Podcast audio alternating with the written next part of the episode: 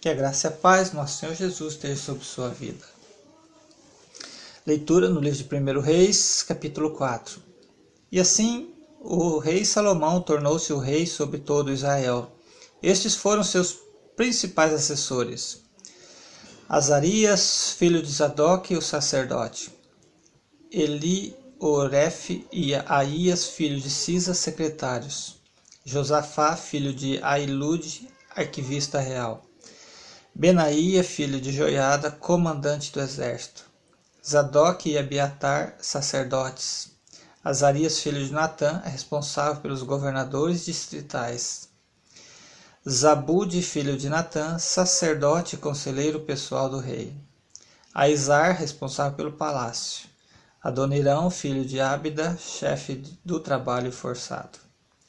Salomão tinha também doze governadores distritais em todo Israel, que forneciam provisões para o rei e para o palácio real. Cada um deles tinha que fornecer suprimentos durante um mês no ano. Estes são os seus nomes: Ben-Ur, nos montes de Efraim, Ben-Decker, em Macás, Salbim, Bet-Semes, Elon, Bet-Anã. Ben-Ezeb, em Arabute, Socó e em toda a terra de Éfer. Ben-Abinadab, em Nafote Dor. Tafate, filha de Salomão, era sua mulher.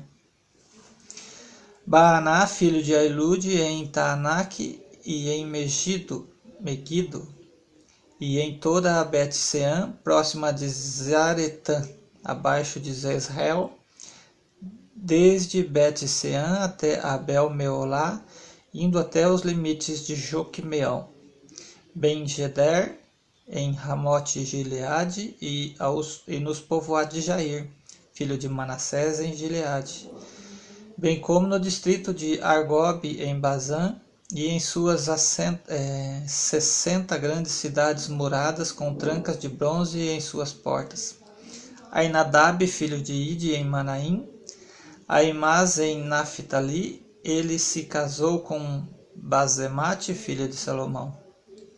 Baaná, filha de Uzai, em Aser e em Bealote. Josafá, filho de Parua, em Issacar. Simei, filho de Elá, em Benjamim. Geber, filho de Uri, em Gileade, a terra de Seom, rei dos amorreus, e de Og, rei de Bazã, que era o único governador desse distrito. O povo de Judá e de Israel era tão numeroso como a areia da praia, e eles comiam, bebiam e eram felizes. E Salomão governava todos os reinos desde o Eufrates até a terra dos filisteus, chegando até a fronteira do Egito. Esses reinos traziam tributos e foram submissos a Salomão durante toda a sua vida. Veja só, tempo de paz, né?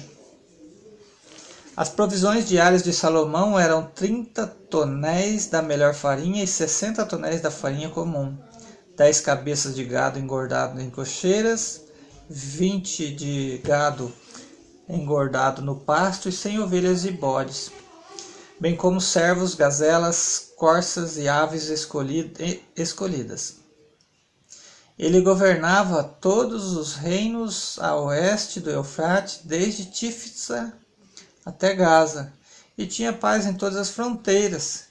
Durante a vida de Salomão, Judá e Israel viveram em segurança, cada homem debaixo da sua videira e da sua figueira, desde Dan até Berseba.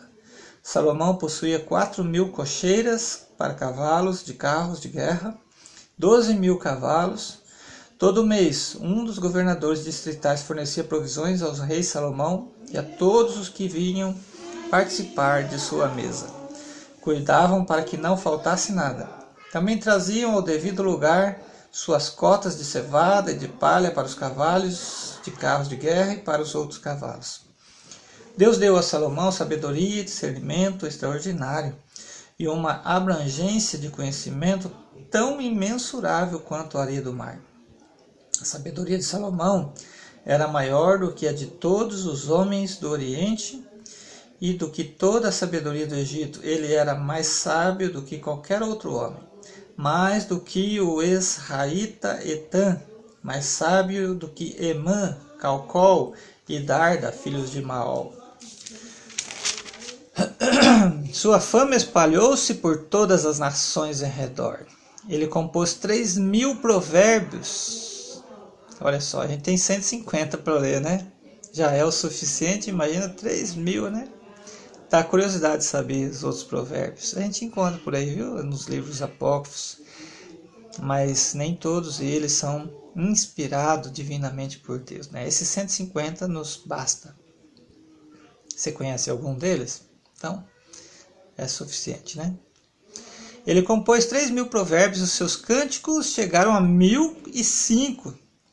Descreveu as plantas, desde o cedro do Líbano até isopo que brota nos muros. Também discorreu sobre os quadrúpedes, as aves, os animais que se movem rente ao chão e aos peixes. Homens de todas as nações vinham ouvir a sabedoria de Salomão. Eram enviados por todos os reis que tinham ouvido falar da sua sabedoria. Irmãos, só por uma questão de curiosidade, é importante a gente estudar um pouquinho a história do nosso último imperador, né, Dom Pedro II. Né? Só fazendo um, um paralelo aqui, né? Interessante a história de Dom Pedro II, parece que ele se baseava né, na vida de Salomão. Que Deus abençoe sua vida com esta leitura e que você encontre paz e prosperidade em sua vida. Em nome de Jesus.